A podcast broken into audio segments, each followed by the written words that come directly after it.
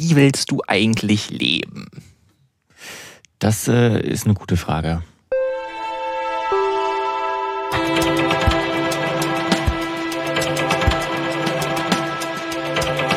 Vielleicht mal den Einstieg verpasst.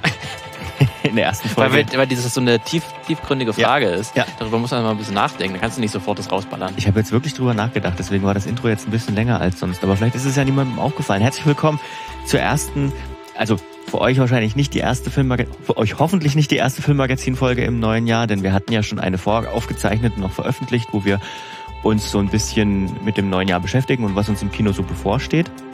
Aber das ist jetzt wirklich die erste echte neue Folge, die wir auch im neuen Jahr aufzeichnen. Also herzlich willkommen. Frohes Neues, auch wenn man das jetzt wahrscheinlich nicht mehr wünscht. Also bis zum 10. ist ja, glaube ich, die Grenze. Ach, das ist die Grenze, ja? Ich glaube, das ist die Okay, offizielle okay. Grenze. Gut. Ähm, nichtsdestotrotz, ihr seid natürlich herzlich willkommen. Schön, dass ihr wieder eingeschaltet habt, auch dieses Jahr oder beziehungsweise vielleicht sogar neu abonniert habt äh, dieses Also Jahr. Das, ganz neu dabei, das wäre natürlich auch schön. das wäre auch schön. Dann Deswegen müssen wir, müssen wir uns erstmal vorstellen. Ja, genau. Weil der, die, diese Person würde uns ja dann gar nicht kennen. Deswegen hier zu meiner rechten Seite ist der Lukas. und zu meiner linken Seite ist der Martin. Ähm, für euch natürlich, wenn ihr uns zuschaut, ist es genau andersrum. Ihr könnt uns ja auch auf Stimmt. YouTube zuschauen. Äh, wenn ihr uns nicht als Podcast hört, dann ist es genau andersrum. Also dann habt ihr uns aber natürlich gesehen. also herzlich willkommen. Ähm, genau so geht's weiter. Also so ein bisschen zerstreut. Ähm, aber wir haben über diesen Film, über den wir heute sprechen, wir reden nämlich über einen Einzelfilm, das machen wir sonst nicht so häufig. Oder was heißt nicht so häufig, wir machen das in Ab regelmäßigen zu. Abständen. Ab und zu kann man, glaube ich, sagen. So einmal, maximal zweimal im Monat machen wir das, reden über einen aktuellen Kinostart.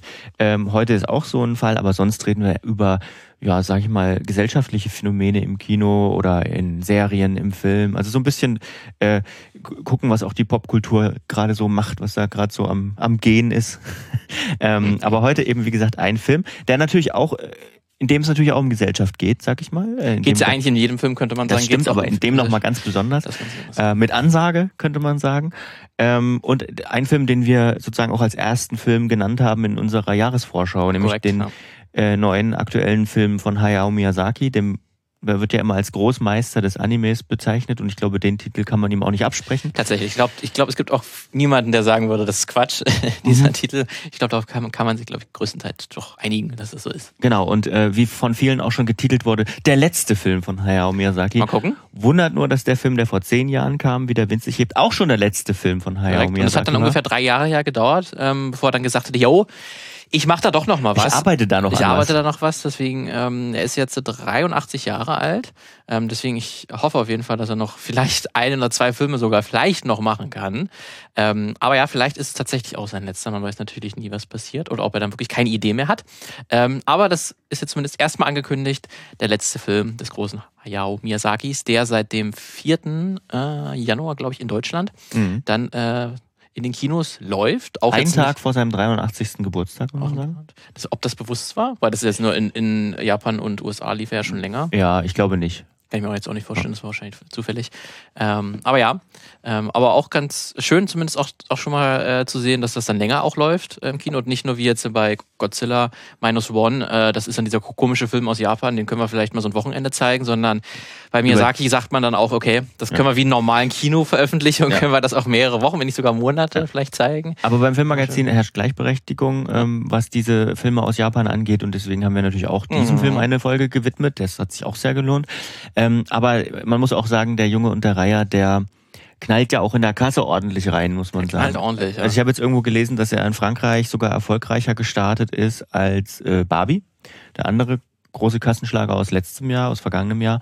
Und ähm, ja, also auf Miyazaki kann man sich verlassen. Man hat sich ja wohl sogar in Japan dazu entschieden, äh, auf eine große Werbe, groß angelegte Werbekampagne zu verzichten und den Film einfach zu veröffentlichen. Und Ja. er ist trotzdem der erfolgreichste Miyazaki überhaupt, ähm, wenn das, äh, wenn ich das richtig gelesen Ich, habe. ich glaube, es ist so ein bisschen das, was Christopher Nolan wahrscheinlich für so die äh, westliche Welt äh, ist, wo man einfach nur seinen Namen draufklatschen muss und dann gehen einfach sehr viele Leute da einfach automatisch Hm. hin. Ich glaube, so ist es bei in Japan und Miyazaki auch ähnlich. Das hat natürlich auch damit zu tun, dass er eine Qualität liefert und ein Versprechen natürlich liefert ähm, und dem auch immer wieder schafft, gerecht zu werden. Also eine, wenn man, wenn ihr euch ein bisschen, wenn ihr, also ihr werdet sicherlich einige Filme von Hayao Miyazaki kennen, wenn ihr diesen Podcast hört. Ich kann mir nicht vorstellen, dass es nicht so ist. Also die ganz großen, wenn man so Chihiros Reise ins Zauberland beispielsweise ähm, oder auch vielleicht die älteren, vielleicht habt ihr auch Nausicaa schon mal gesehen, der ja offiziell kein Studio Ghibli-Film ist, sondern erst danach sozusagen dazugezählt wurde, weil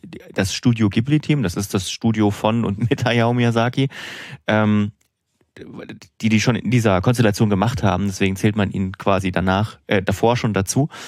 Ähm, ja, die werdet ihr sicherlich gesehen haben. Oder das wandelnde Schloss oder Kikis kleiner Lieferservice, äh, Prinzessin Mononoke und so weiter. Also es gibt zahlreiche Filme, äh, die sich auch alle auf ihre Art lohnen und die alle auch was verbindet, nämlich ein bestimmter Stil, ähm, eine bestimmte, ich würde fast sagen, eine bestimmte Verträumtheit, Märchenhaftigkeit, mhm. kann man sagen. Pazifismus finde ich Pazifismus, auch. Auch, auch wenn die Filme teilweise blutig sind ja. ähm, und es um Krieg geht, aber ähm, ist doch immer in den Aussagen häufig auch Pazifismus zu spüren, ja. was auch in der Jung und der Reihe eine gewisse ja. Rolle spielt. Umweltthemen. Umweltthemen auch ganz stark, ja.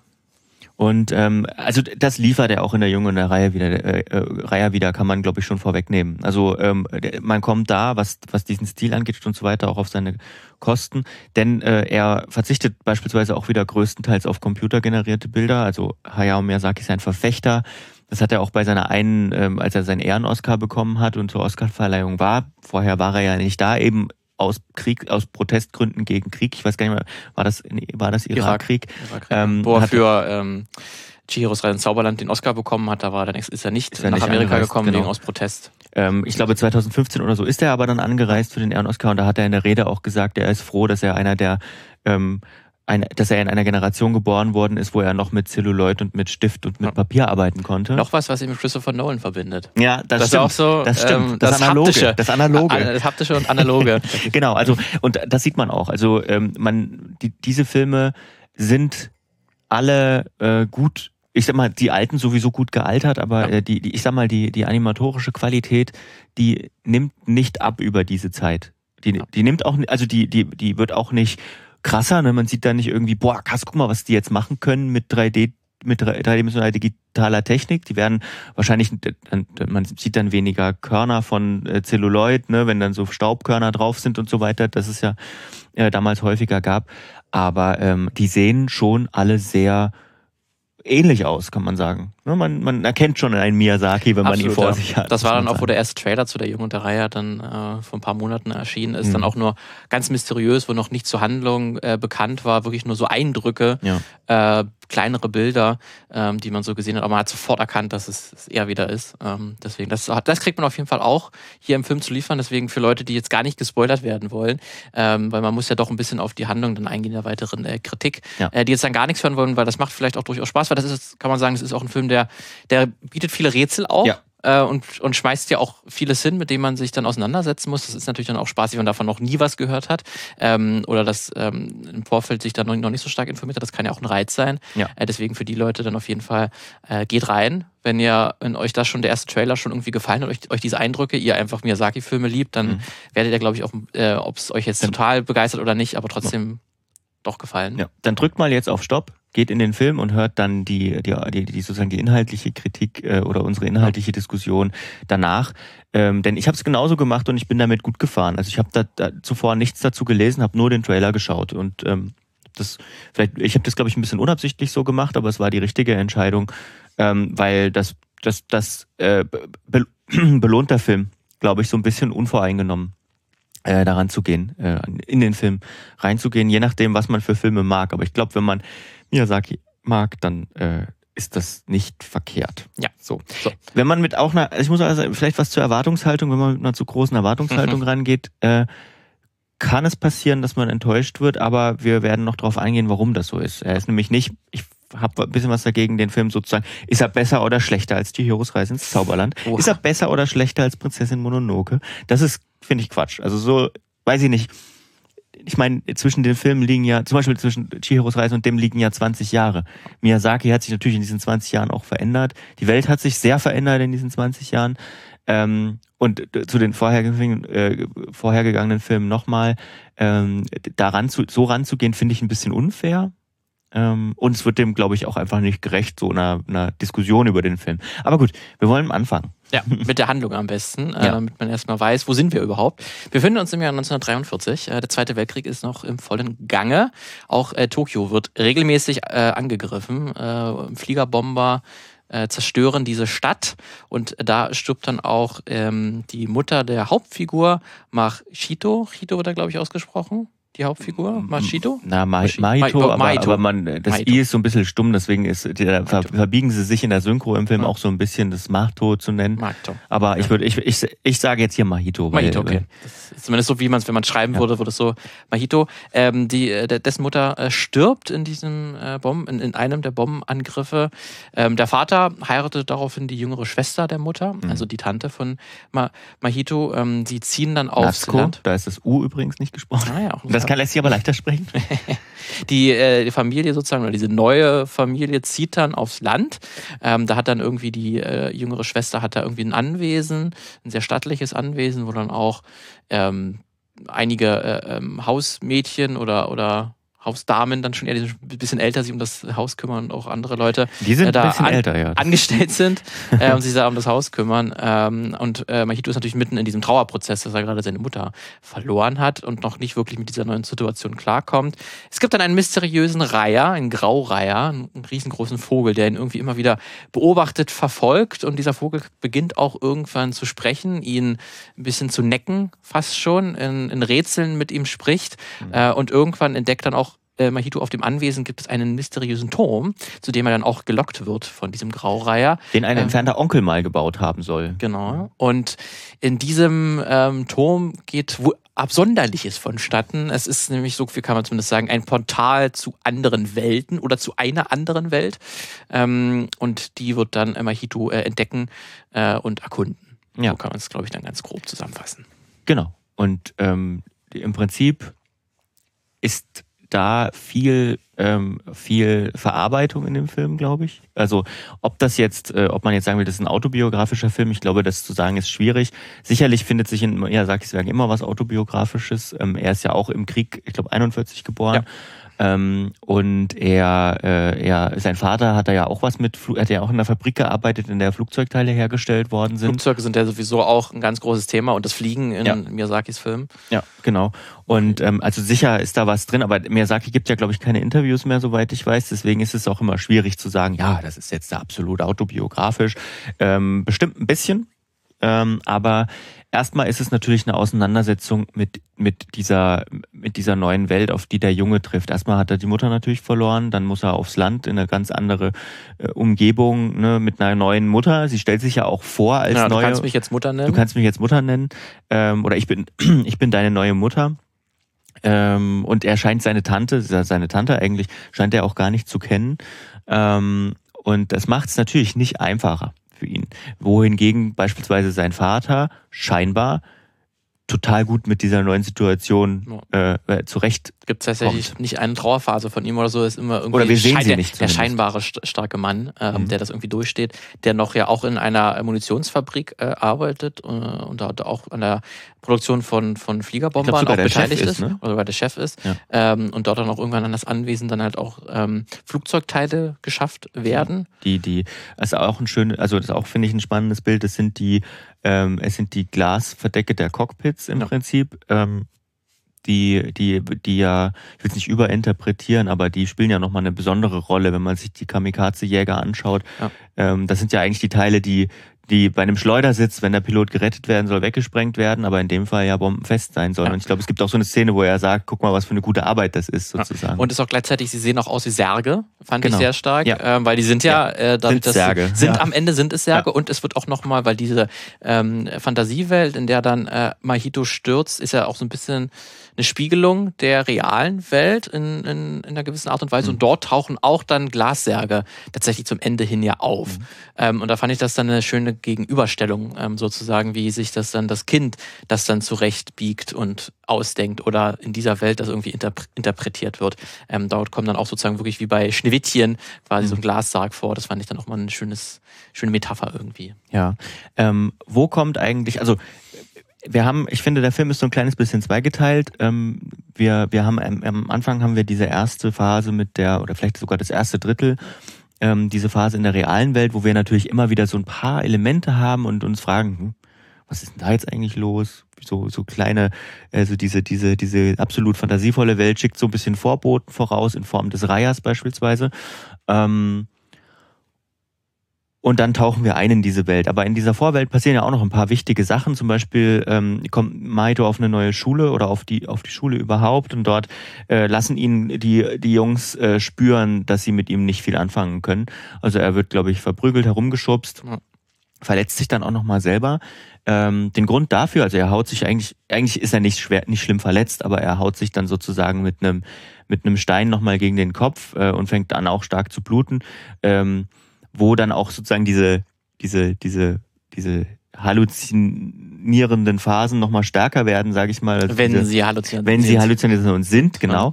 Ja. Ähm, warum er das tut, das erfahren wir nicht. Ähm, wir können das interpretieren. Man könnte sagen, weiß ich nicht, vielleicht äh, ist es ihm peinlich, so halb geprügelt zurückzukommen. Wenn, wenn, dann, wenn er verprügelt wird, dann richtig. Genau, ähm, will er, will er äh, den Jungs sozusagen nochmal ins Auswischen, äh, indem er so schwer verletzt zurückkommt, dass der Vater ja offenbar auch Handlung ergreift in der Schule und mit den Lehrern spricht. Aber das wird auch nicht weiter ausdiskutiert. Ne? Wo, womit kann das zu tun haben? Ähm, oder will er länger zu Hause bleiben? Will er nicht wieder zurück in die Schule? Oder es ist einfach wirklich so ein äh, Selbstzerstörungsmodus das, genau. ähm, in seiner ähm, Trauma, in seiner Trauerphase, dass er anders da mit seinen Emotionen gar nicht umgehen kann. Ja. Das ist, glaube ich, auch eine sehr äh, eine gute Erklärung. Genau, jedenfalls mit dieser, mit diesem Punkt starten dann so richtig die, die, die, die, äh, startet dann die, die, die, die, die, Reise in diese Welt, denn die seine, seine, äh, ja, seine Tante, seine neue Mutter sozusagen, verschwindet im Wald in Richtung des Turms. Ähm, das heißt, auch sie flieht so ein bisschen aus der Realität und er macht sich dann da zur Aufgabe mit einer der Hausdamen ähm, auf den Weg sozusagen, sie zu finden und taucht dann ein in diese Welt, erstmal in diesen Turm, ähm, in dem dann der Reiher erstmal von einer bösartigen Kreatur zu einem Begleiter wird, sage ich auch mal. Auch ganz, ganz typisch Miyazaki, ähm, der das auch in vielen seiner Filme immer wieder so Figuren äh, erstellt hat und erschaffen hat, die so in so zwischen gut, böse wandeln, mhm. ähm, das nicht eindeutig zu fassen sind, mhm. dass sich auch im Laufe des Films ändern kann, aber nicht nur einmal, sondern auch mehrmals und nie ganz eindeutig sind. Äh, das fand ich immer schon sehr, sehr spannend, dass das im Gegensatz gerade zu westlichen Animationsfilmen, ähm, die dann immer, weil sie irgendwie sich vor allem an die Familie und an Kinder richten, irgendwie immer ganz starke Schwarz-Weiß-Zeichnung haben. Oder wenn es eine Veränderung gibt, dann immer zu von weiß zu schwarz oder von schwarz zu weiß. Ja. Ähm, dann ist es aber auch erledigt. Dann kann ich diese Figur wieder einordnen. Aber das ist dieser Reiher, ähm, der auch wandelt zwischen, ähm, er ist irgendwie bösartig, er ist groß, mächtig, er ist widerlich irgendwie auch so ein mhm. bisschen so eklig, so eklig, er ist gruselig. Er ist aber, aber trotzdem auch majestätisch. Ist, er ist majestätisch, er ist aber auch irgendwie dann teilweise auch ein bisschen tollpatschig, ja. süß könnte man ihn an manchen Momenten fast schon nennen, dass man ihn streicheln möchte und dann auch wieder nicht, dann ist es wieder äh, mhm. ähm, eine total spannende äh, Figur wieder, die auch, die man nicht fest einordnen kann. Er schwankt von einem, von einem majestätischen Reiher zu einem alten Sack. Ja. So ähm, kann man sagen. Oder auch, auch, auch bildlich. Auch bildlich. Ähm, und äh, also das, das ist eine sehr spannende Figur, wobei wir da vielleicht erstmal ganz kurz über den Titel des Filmes sprechen sollen, weil der Reiher ist vielleicht eine Schlüsselfigur, aber der Reiher ist nicht nicht so, nicht bei weitem nicht so wichtig wie der Junge.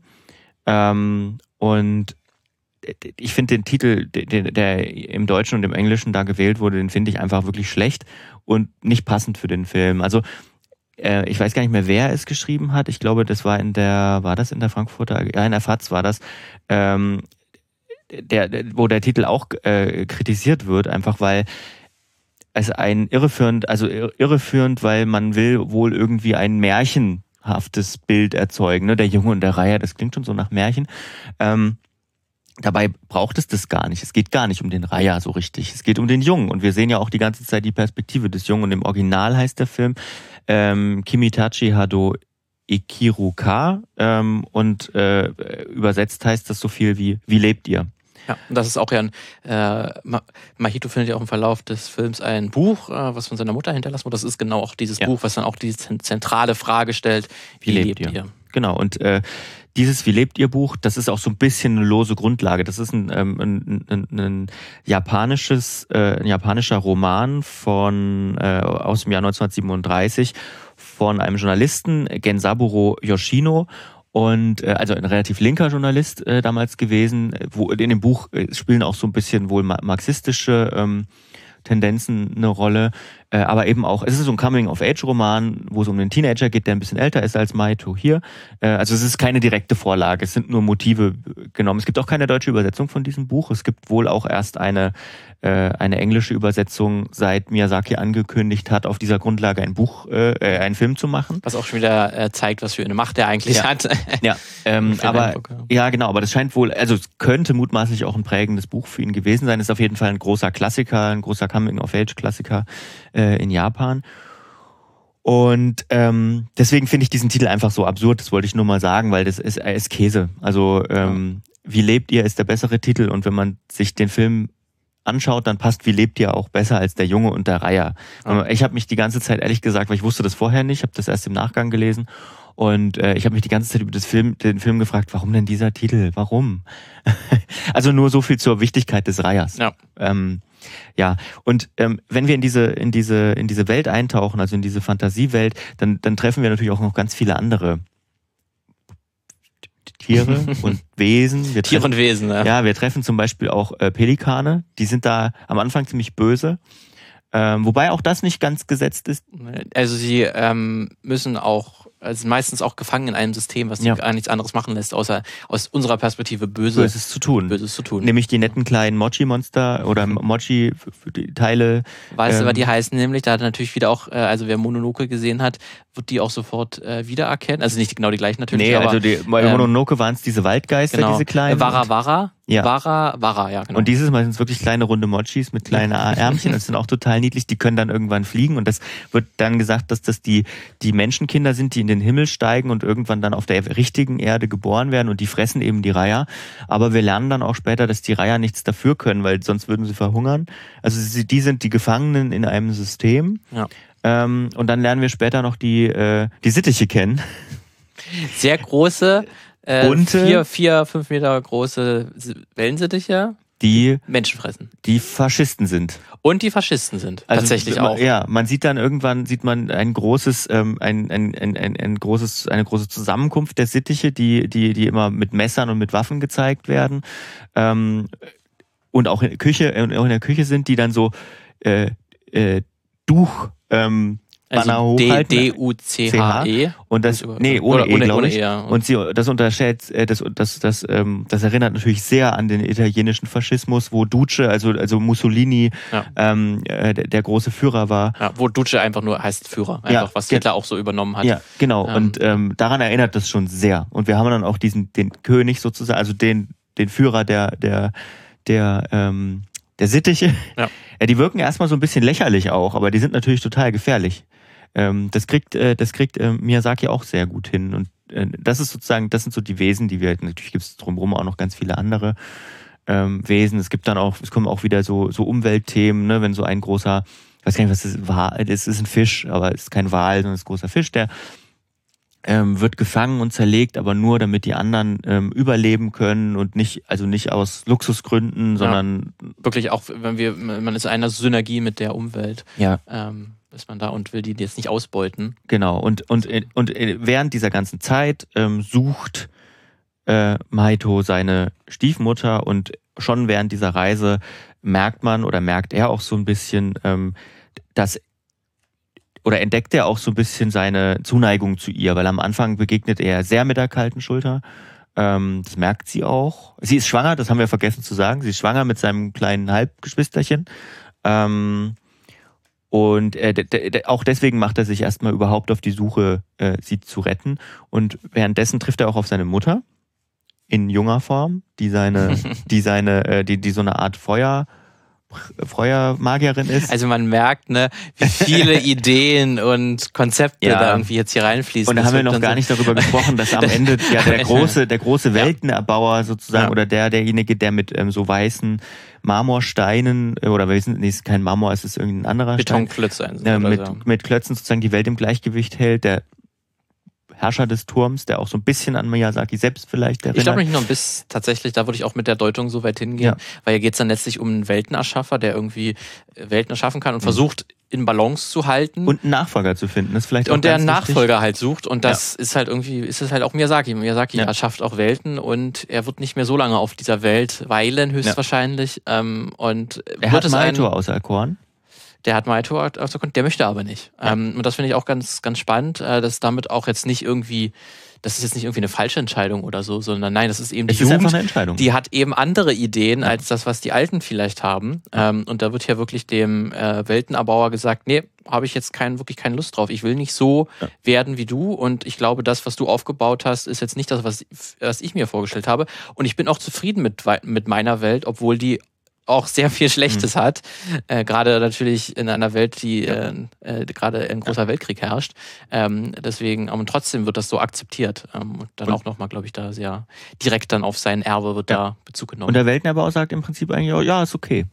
Das ist okay. Dann ist es halt so. Ja, das, äh, aber, aber auch da wieder diese Gefahr über diesen Duce, ähm, der dann im Prinzip diese Steine zerstört, einfach weil er sagt, ach komm, jetzt scheiß drauf im Prinzip. Äh, jetzt mache ich hier einfach alles kaputt. ähm, und also, also wenn man das jetzt auf diese, diese, diese, diese, diese autobiografische Ebene hebt, dann kann es natürlich sein, dass man, dass er auch eine gewisse Angst hat, dass sein Erbe irgendwie zerstört wird.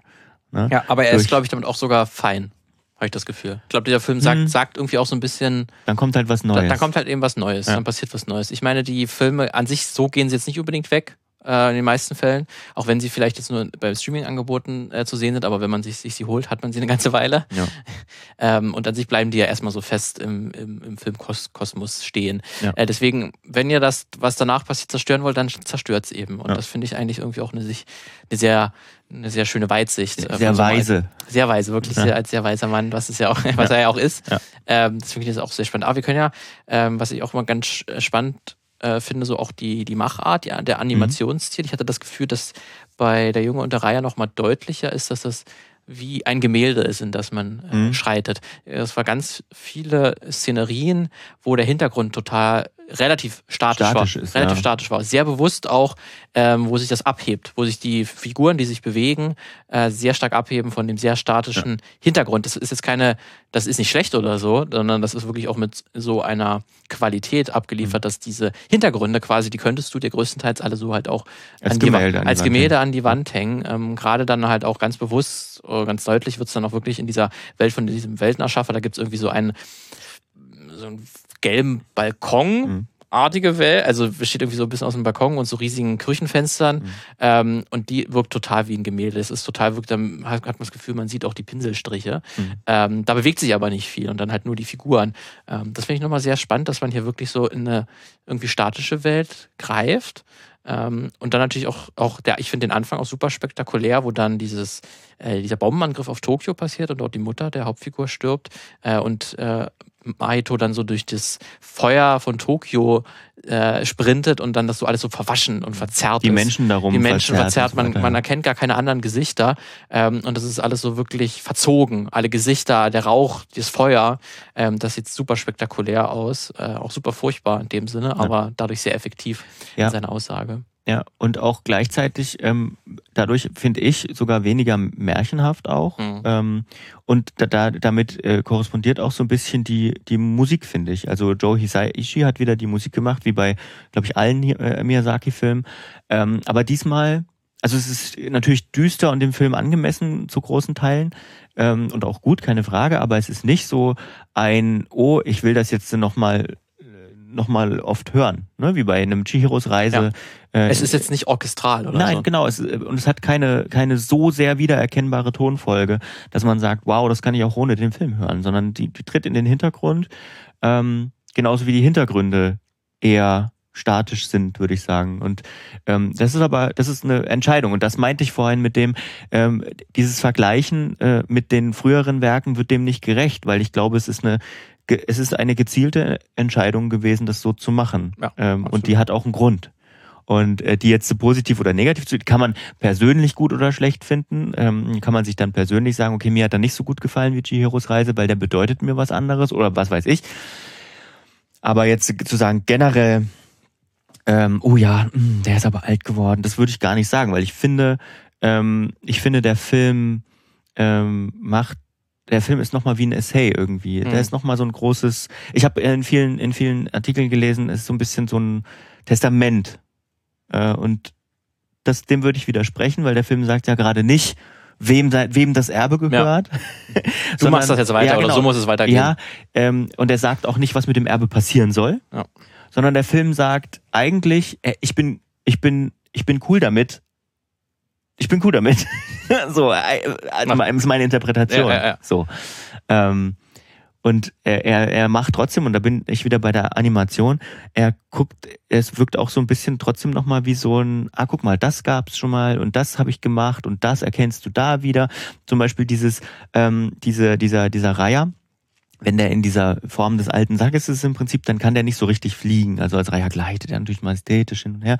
Ähm, aber, aber wenn er ähm, wenn er ähm, in dieser dicken, dicklichen Form ist, sag ich mal. Also wenn der Mensch mehr hervortritt. Ja, dann, ähm, dann, dann, dann ist er so ein bisschen so wie ein, wie ein Kolibri mit zu, mit zu äh, kleinen Flügeln. Und, und dann, zu schweren Körper. Und zu schwerem Körper. Und dann, dann wird er so, so, so, muss er so ganz viel hin und her schwingen. Und wenn man, und das kennt man auch zum Beispiel aus Chihiros Reise, diese Mücke, die dieses kleine, mhm Nilpferdartige Ding mhm. trägt. Genau das haben wir auch schon mal gesehen, diese mhm. Art der Animation. Und da gibt's einiges.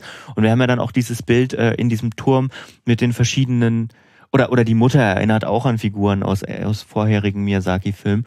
Ähm, und ähm, wir haben dann dieses Bild in diesem Turm mit diesen verschiedenen Türen, die alle zu anderen Welten führen und anderen Zeiten auch.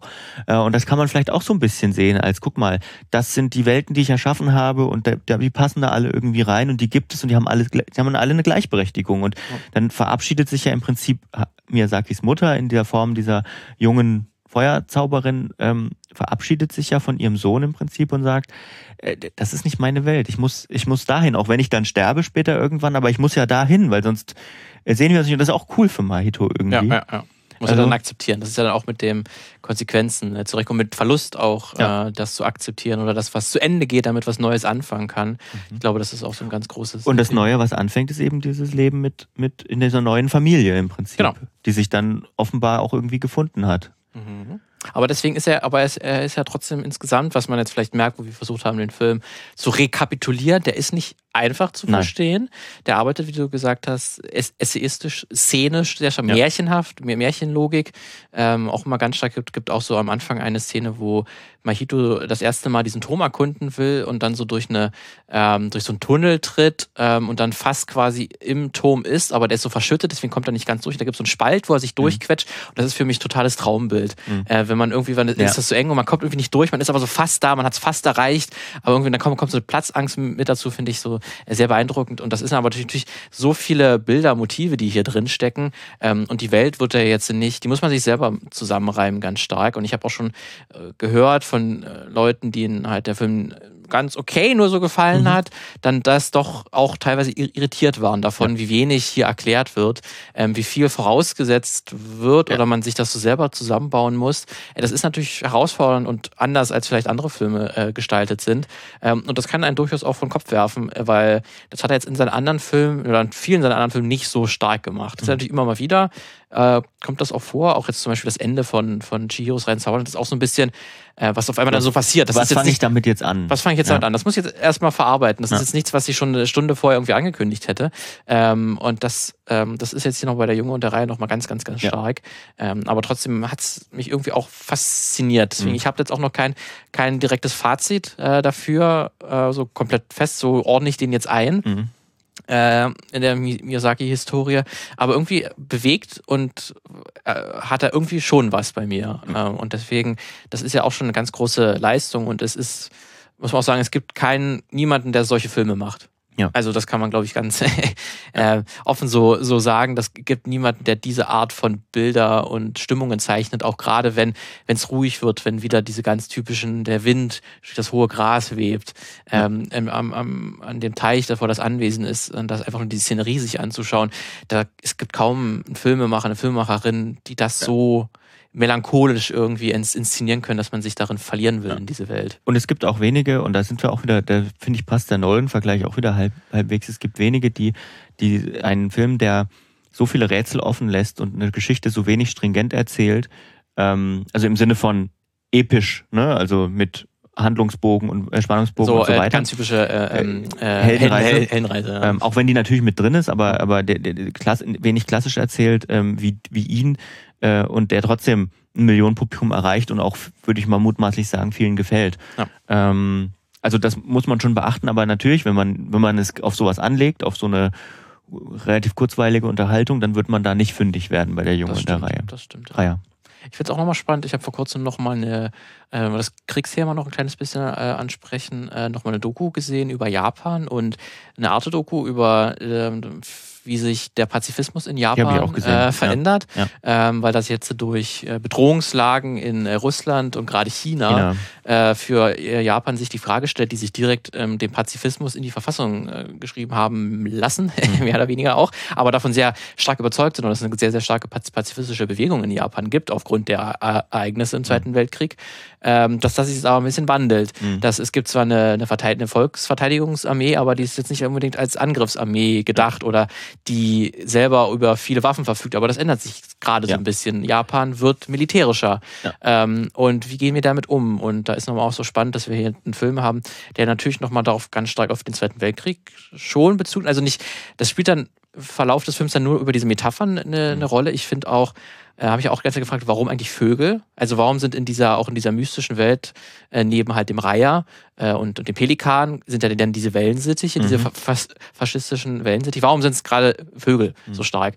Und ähm, ich glaube, hier kann man zum einen, sind das so ein bisschen die Metapher auf die Jagdbomber, Mhm. weil das sind ja im Prinzip Vögel, Mhm. die dann auch so st- stürzen, nach unten stürzen. Ähm, und was, was da schon gleichzeitig hast, natürlich auch dieses, dieses Flugthema wieder drinne, ähm, was ja Miyazaki auch sein Leben lang fasziniert, aber auch negativ vielleicht so auch bedro er bedrohlich findet durch diesen Bomben Bombenkrieg, den er auch miterlebt hat.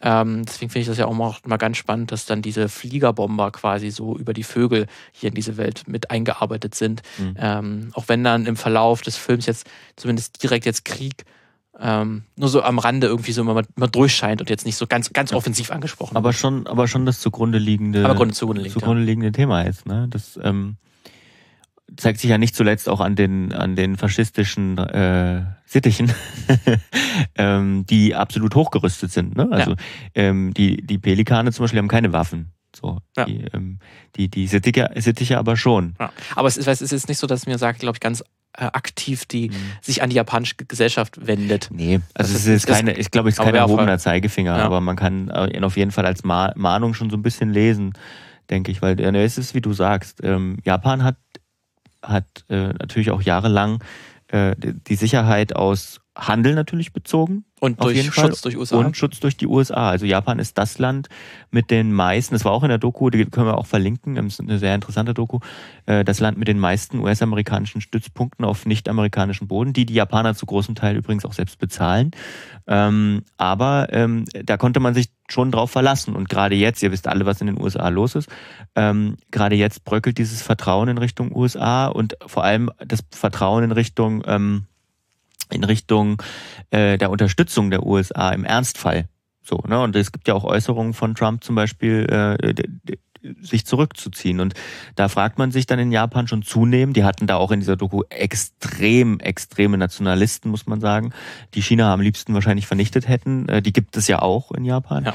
Ähm, aber äh, diese Angst, ne, ich meine, da gibt es halt Japan und es gibt noch Südkorea und man ist dann sozusagen, steht dann dort. Es gibt natürlich auch noch auch, auch, auch, auch äh, noch andere Länder, die, die, ich sag mal, westlich orientiert sind, aber das sind schon die beiden, die da am nächsten dran liegen, kann man sagen, mit Taiwan äh, natürlich auch nochmal mit einer Sonderrolle, aber äh, da fragt man sich dann schon sicherlich in Japan auch ein Stück weit zurecht, wie geht's eigentlich weiter? Ja.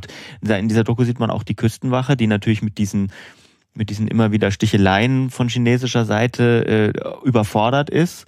Ähm, und äh, die, die Frage, die aufkommt, ist denn unsere, unsere Selbstverteidigungskräfte, die, ähm, wie heißen sie nochmal, JSDF, äh, Japanese Self-Defense Force, reicht das aus?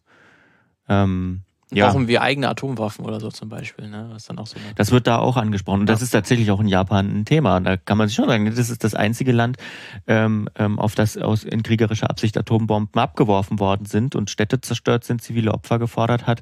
Ähm, und die überlegen natürlich, ob sie Atomwaffen äh, brauchen. Wobei ja. man auch natürlich sagen muss, es gibt da, wir sind da nicht so, äh, steckt da auch nicht so drin, aber es gibt so, gibt einen guten Podcast, sicherheitshalber heißt, den können wir auch verlinken. Da gab es mal eine Folge um, um Atomwaffen und man muss sagen, Japan und auch Deutschland sind natürlich, de, sind nicht, also sind nicht de facto Atommacht, äh, Atommächte, die gibt es auch, obwohl sie nirgendwo stehen. Ähm, aber die sind natürlich zwei Länder, die sowohl das Material haben, als auch das Know-how, welche zu bauen. Das heißt, man sagt immer so, ja, okay, in einem halben Jahr hätte Japan Atomwaffen, wenn sie es wollen würden und Deutschland auch eigene. So. Mhm. Ähm, ja. Also, deswegen auch, aber deswegen ist auch der Junge unter Reihe vielleicht auch nochmal eine ganz interessante Ergänzung oder Kontrapunkt zum Godzilla-Film, ja. der ja auch ganz stark ähm, ja. den Zweiten Weltkrieg und Krieg und Pazifismus und alles drum und dran anspricht, mhm. äh, wo wir ja auch äh, dann, auch wenn wir viel, viel gelobt haben, Godzilla, den Godzilla-Film da in Bezug auf diese Aspekte ihn dann schon sehr stark kritisieren mussten, ja. weil er sehr ähm, wohlwollend gegenüber den kriegerischen Handlungen äh, Japans äh, war und dass hier der Junge unter Reihe da deutlich, deutlich melancholische, äh, kritische, kritischere Film ist, was das äh, anbelangt. Ähm, er geht natürlich nicht so sehr mit dem Erbe Japans um, jetzt irgendwie doch die, die, den Faschismus in Japan auch ähm, noch direkter anzusprechen, aber doch nochmal ganz anders, als wie es Godzilla gemacht hat. Deswegen auch sehr spannend, dass es diese zwei sehr erfolgreichen Filme mhm. aus Japan gibt, auch die auch im, im, Westen sehr stark wahrgenommen werden, die auf ihre Art ähm, das interpretieren. Mhm. Ähm, und irgendwie glaube ich auch sehr stark dann auch die Frage bei beiden Filmen auch ein bisschen so im, im, auch im Mittelpunkt steht, wie geht in Japan so im 21. Jahrhundert mit der Rolle um und mit der eigenen Geschichte. Ja. Sehr spannend. Also ihr merkt schon, man kann diesen Film auch auf viele verschiedene, einfach weil er auch schon so, so mit so vielen Metaphern daherkommt. Ne? Also, ähm, also es, äh, der Film ist eigentlich auch eine ganz große Allegorie so und deswegen, das ähm, das sorgt dafür, dass man ihn auch ganz unterschiedlich lesen kann. Das finde ich so total spannend und ich habe äh, lange nicht mehr über einen Film so viel nachgedacht, auch wie über den ähm, in Bezug auf verschiedene Sachen. Deswegen finde ich ihn, fand ich ihn sehr gut, äh, auch wenn er vielleicht nicht unbedingt unterhaltsam ist im Sinne von, ich setze mich da rein und genieße und gucke mir einen tollen Märchenfilm an. Und ist wahrscheinlich auch anders als andere Miyazaki-Filme, die man sich immer wieder angucken kann, ja. weil es irgendwie so eine schöne Welt ist, verträumt ja. ist und man ist, er ist trotzdem inhaltlich stark, sondern hier, der erfordert halt ein bisschen mehr. Der ist jetzt nicht so ein People-Pleaser in dem Sinne, ja, genau. aber er hat Gott sei Dank sind solche Filme ja auch erfolgreich ähm, und in dem Fall sehr erfolgreich. Äh, auch ganz schön zu sehen, aber ich glaube, er ist halt nicht dieser Easygoing-Film nee. wie jetzt andere. Ähm, aber das ist ja auch vollkommen okay und ja. gerade so, so ein Spätwerk, ähm, das ist ja auch irgendwie typisch. Ähm, ich finde es ja sowieso spannend, dass wir jetzt die letzten ein, zwei Jahre so viele Spä große Werke nochmal von ja. Altmeistern bekommen haben, äh, von äh, Scorsese, ähm, Michael Mann hat ja schon jetzt seinen Film äh, in den USA veröffentlicht, der kommt auch bald bei uns. Äh, Ferrari ist auch nochmal so ein äh, Großmeister, der nochmal was äh, veröffentlicht hat. Ridley Scott macht ja immer noch pro Jahr irgendwie zwei Filme, wie er das auch immer schafft, auch mit 80 äh, Jahren oder über 80 Jahren. Ähm, und hier Miyazaki auch nochmal. Ähm, deswegen finde ich das schon sehr interessant. Ja, ich glaube, jetzt kommen halt die ganzen, äh, jetzt verabschieden sich im Prinzip die ganzen, äh, die, die in dieser großen wirklich, wirklich, wirklich sehr goldenen Zeit, äh, inhaltlich goldenen Zeit, ähm, nicht Hollywoods, sondern des Kinos, ähm, die sich dann, die sich jetzt so langsam Stück für Stück verabschieden. Ja. Nicht im Sinne von sterben, sondern im Sinne von ihr Werk irgendwie versuchen einzuordnen, also, zu beenden. Und das merkt man den so, Film ja. auch immer sehr, sehr, sehr, stark an. Also gerade auch bei äh, Scorsese und Killers of the Flower Moon hatte ich ja auch erzählt. Das ist auch eine sehr starke Auseinandersetzung mit dem Genre äh, das, wo der Film drin spielt, auch äh, ist und hier auch dann Scorsese sogar selber auftritt, selber kommentiert, seinen mhm. eigenen Film mehr oder weniger kommentiert. Äh, deswegen finde ich das auch mal sehr spannend, dass dann all, so Altmeister dazu tendieren, sich nochmal so zu rekapitulieren. Äh, finde ich auch einen total nachvollziehbaren Schritt und macht es irgendwie auch nochmal spannender, wie sie sich selber irgendwie verarbeiten. Ähm, deswegen, da ist der Junge der Reihe, glaube ich, auch eine sehr gute Ergänzung dazu. Ähm, deswegen ja, auf jeden Fall absolut sehenswert. Ja. Er ist natürlich äh, wunderschön. Ich glaube, das ist auch durchgekommen. Ist, ja. Also, der wird, das ist das auch das Tolle, auch wenn in 50 Jahren vielleicht dann das Menschen sich das erste Mal diesen Film anschauen werden, wenn die wahrscheinlich sagen, das sieht ja richtig gut aus. Ja.